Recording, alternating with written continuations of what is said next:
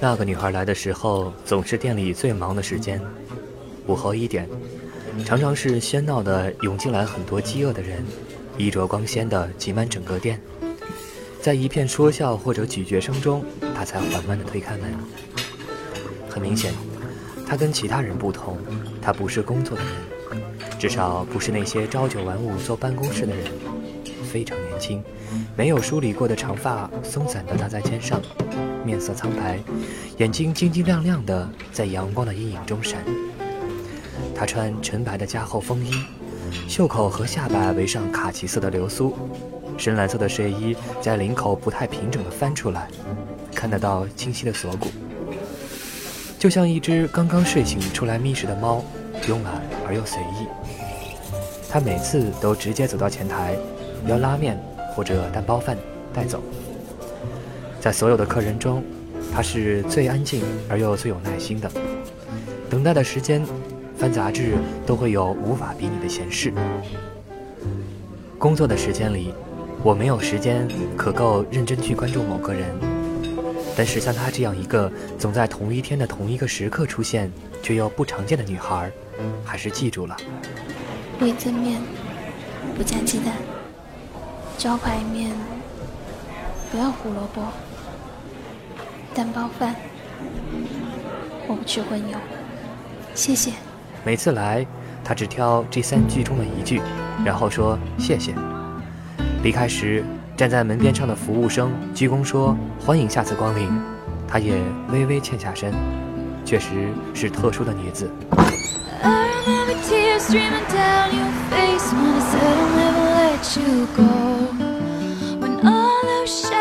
三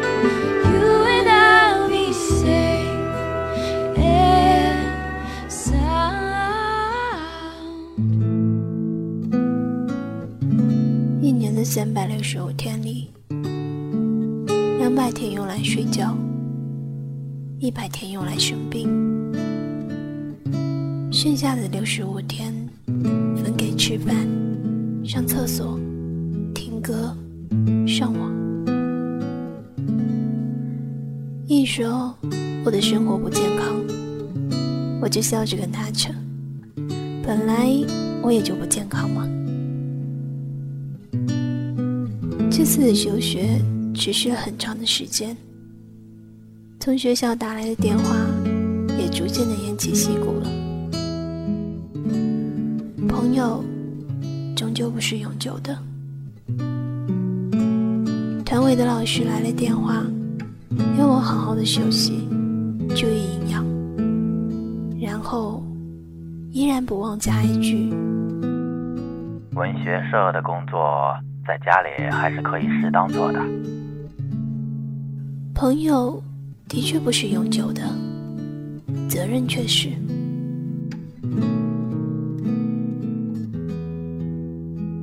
西药有很强的副作用，我常常吐得很厉害，有时深夜爬起来，在安眠药的作用下头痛欲裂，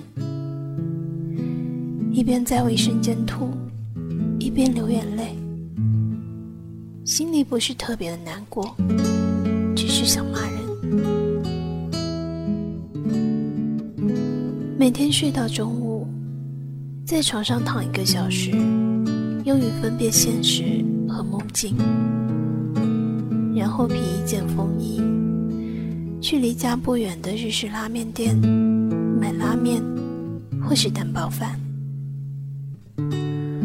偶尔有兴致的时候，会顺便到超市买好足够的水果、果汁、牛奶和晚上吃的能够抑制呕吐的饼干。我的生活，连我自己我愿意去认真考虑。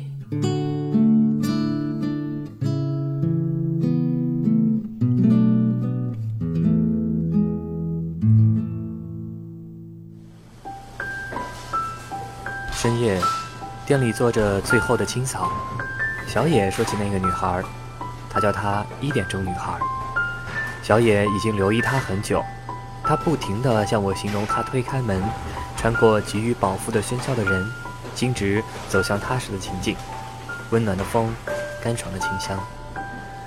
可惜他只对小野说：“我要一碗拉面。”女孩住在后面的公寓里。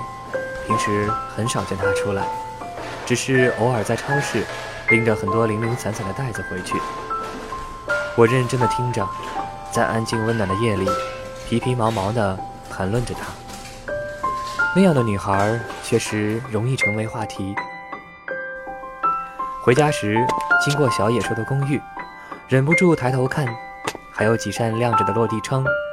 每天都那么晚起来，那么现在。他应该躲在哪一扇的后面吧？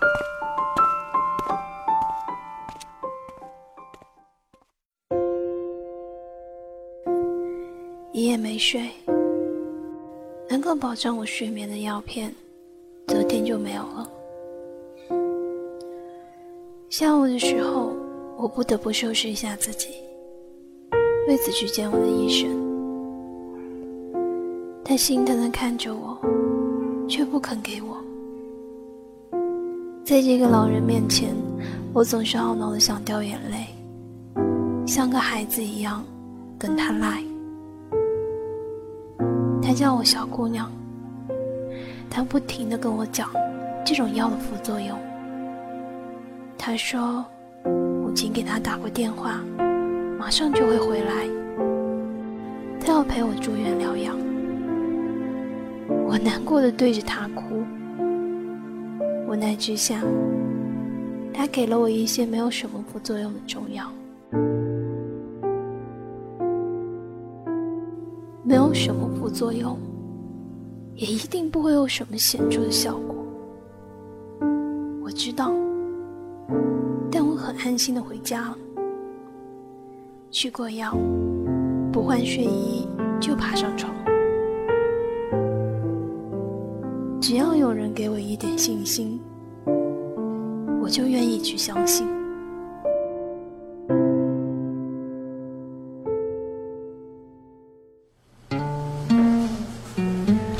小野再一次迟到，我跟店里人打赌是老板先到还是他先到。七点多了，对于我们已经不算是太早的工作时间，只是小野没有到，老板也没有到。进来的却是那一个一点钟女孩。新来的女侍应走上前，告诉她：“抱歉，小姐，我们还没有开始营业，材料不足。”她倒是坦然地进来了，依然坐在前台说：“没关系，能做什么就什么吧，我带走。”侍应生端来的是裙带乌冬，很适合她。这种面非常淡爽，她似乎没怎么吃过。问侍应生是什么？我把昨天没有摆好的凳子继续摆好，淡淡的笑。他今天没有穿风衣，穿着蓝白红竖纹的衬衫和米色长裤，头发梳成马尾，很多碎头发搭在额头和面颊。他面色极差，眼睛微微眯着，很累的样子，力不从心地咬着面。不知道他今天是不是有什么事情，这么早。又这么疲劳，想到这里，我不禁脸红。一个大男人这么小心翼翼地观察一个女孩子，做着这样无稽的猜测。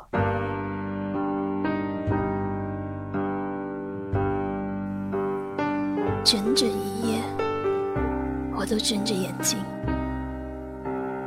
房间太静了，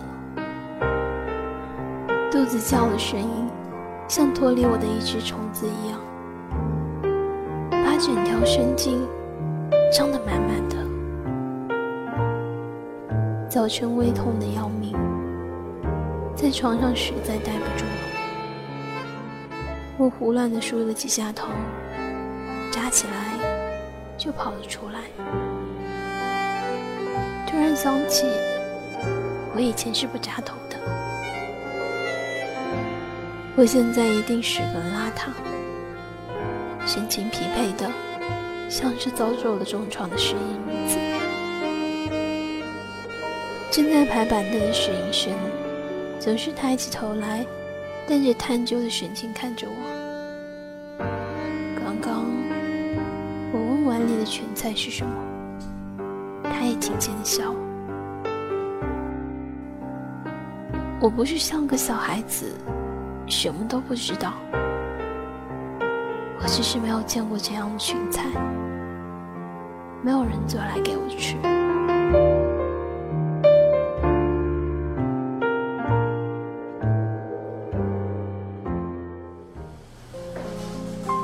我知道他就要睡着了，筷子已经掉在桌上好几次了。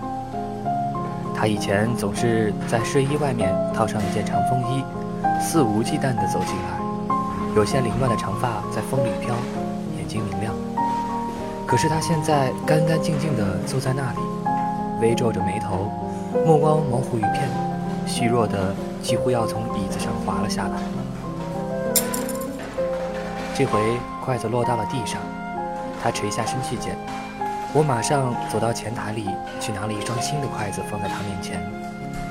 他很长时间没有起身，拾起筷子却依然维持那个姿势。我问他是不是不舒服，他站起来似乎想要说什么，但又踌躇着没有开口。这时有客人进来了，我只得先走过去把他们引到座位上。客人点完餐的时候，他已经离开了，只在前台留下足够的钱。面吃的很少，他身体一定不太舒服，他太瘦了，不知道他知不知道。也许他刚刚只是想要一杯水。我的脸几乎要靠到面碗里去了，我实在太累了。那么饿，但是连咀嚼的力都用不出来。筷子三番五次掉下来，发出噼里啪啦的声响。侍应生淡淡的看过来，在他的眼里，我可能不止备受打击，而且近乎崩溃，在他们店里吃最后的晚餐。如果还有一点力气，我爬也要爬到那个过去的老人面前，让他知道，因为他，我只能看着食物，却痛苦的饿肚子。筷子又一次脱手，落到地上。我困难的拱下身，刚伸直手指。尾戒就从小指上滑了下去。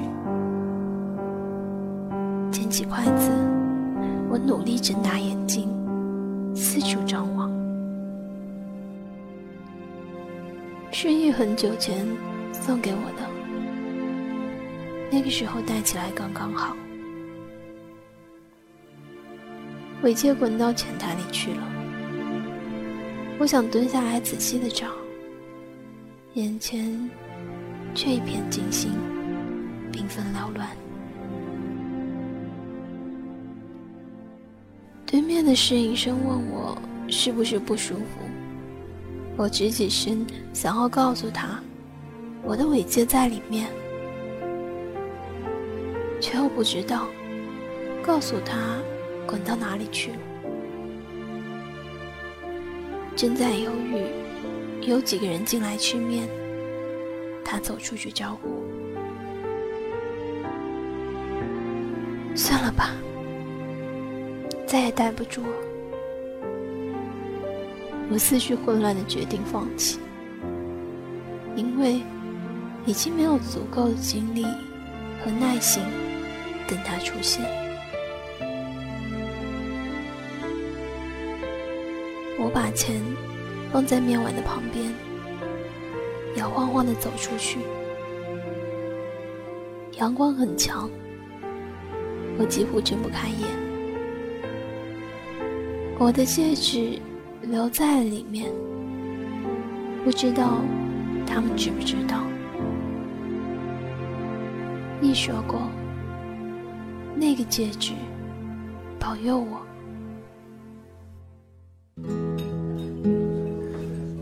那天早晨打的赌，谁都没有赢。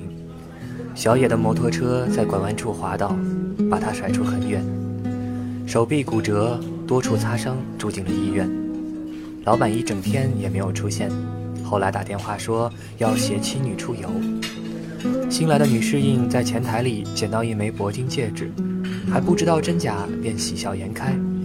可惜戒指太细，连小指的一半都套不进去。她抱怨说。连他都戴不上，就没有人能戴得上了。我知道，那个女孩一定戴得上，那应该是她最后一次来吧。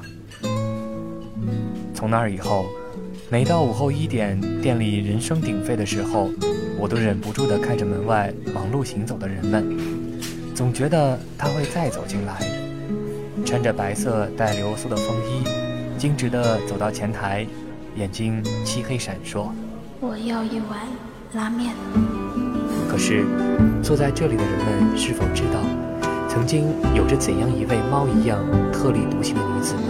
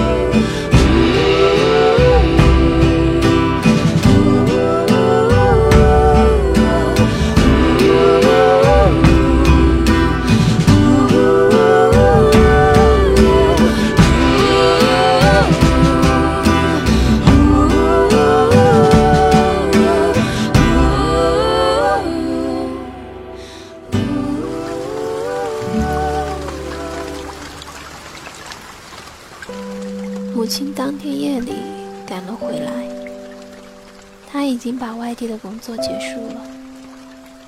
他决定陪我到医院疗养一段时间，终于不再离开。母亲说，他在海边买了新的房子，那里的环境和空气都比较好。我出院以后，我们可以一起到那里去住。文学社新一期的学刊已经出来了，团委老师对我在家毫无意义的遥远指挥大加赞赏，从排版到手稿都要画在我的名下。我决定下学期把文学社交给新生，让他们朝气蓬勃的办个前进报。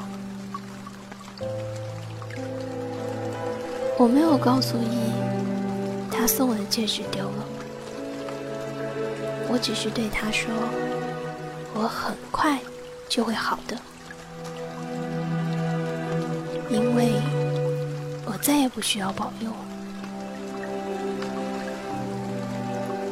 风衣被母亲拿去干洗，回来的时候，他说流苏缠在一起，弄断了。我看着慢慢滴着的葡萄糖，不说话。天气变得很暖，以后穿不上。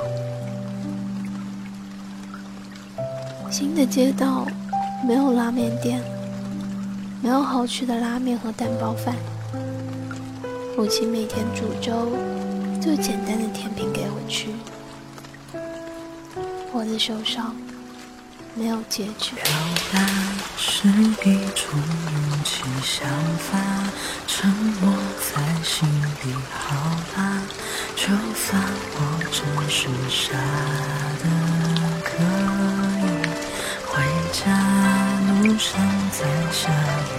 滴答，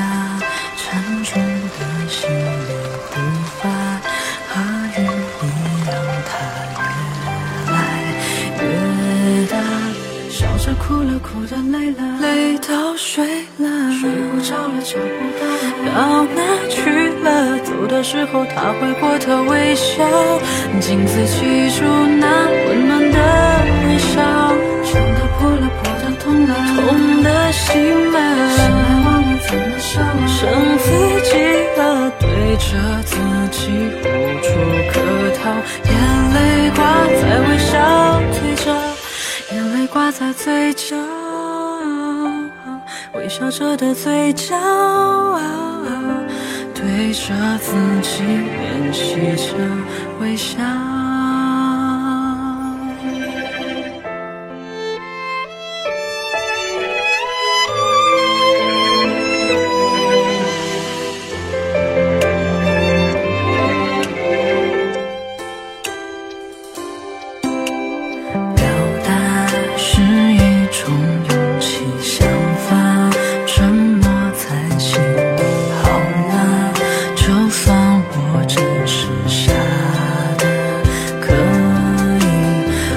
家，路上在下雨。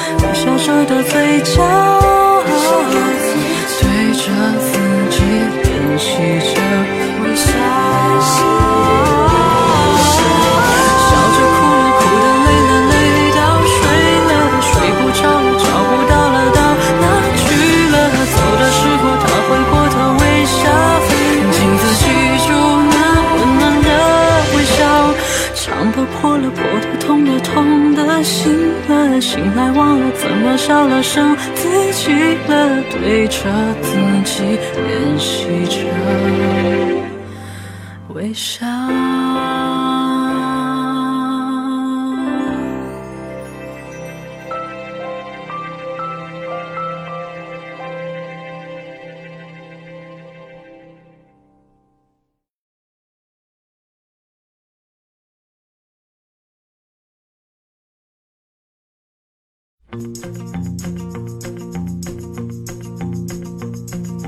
Little red caboose, little red caboose, riding behind the train.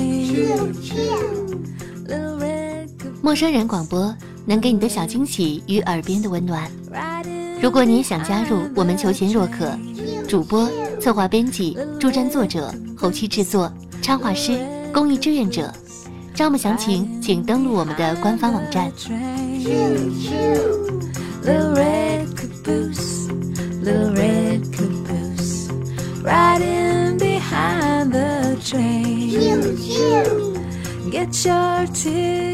播客订阅手机 APP 节目下载，更多收听方式，互动参与，精彩活动，推荐投稿，甚至让你的声音留在我们的节目中。尽在 m o o f m dot com 找到答案 i wanna ride that train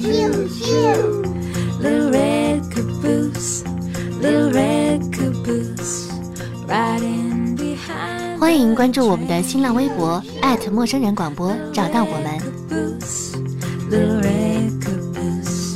Riding behind the train. Choo, choo.